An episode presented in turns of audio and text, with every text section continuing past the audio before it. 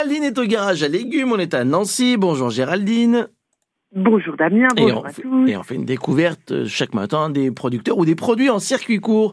Qu'est-ce qu'on dé- déguste avec vous ce matin Géraldine J'avais envie de vous mettre l'eau à la bouche pour vos repas de week-end et de vous parler de nos produits pour le barbecue. Ah, qu'est-ce qu'on a alors Ah ben absolument tout ce qu'il faut. Ouais. De la grillade euh, en pièces de viande, du bœuf, du porc, de la saucisse, euh, des choses nature, des choses marinées. Enfin, Mmh. Voilà, on ne manque pas de bonnes idées, euh, que ce soit aussi en volaille, euh, Ouais.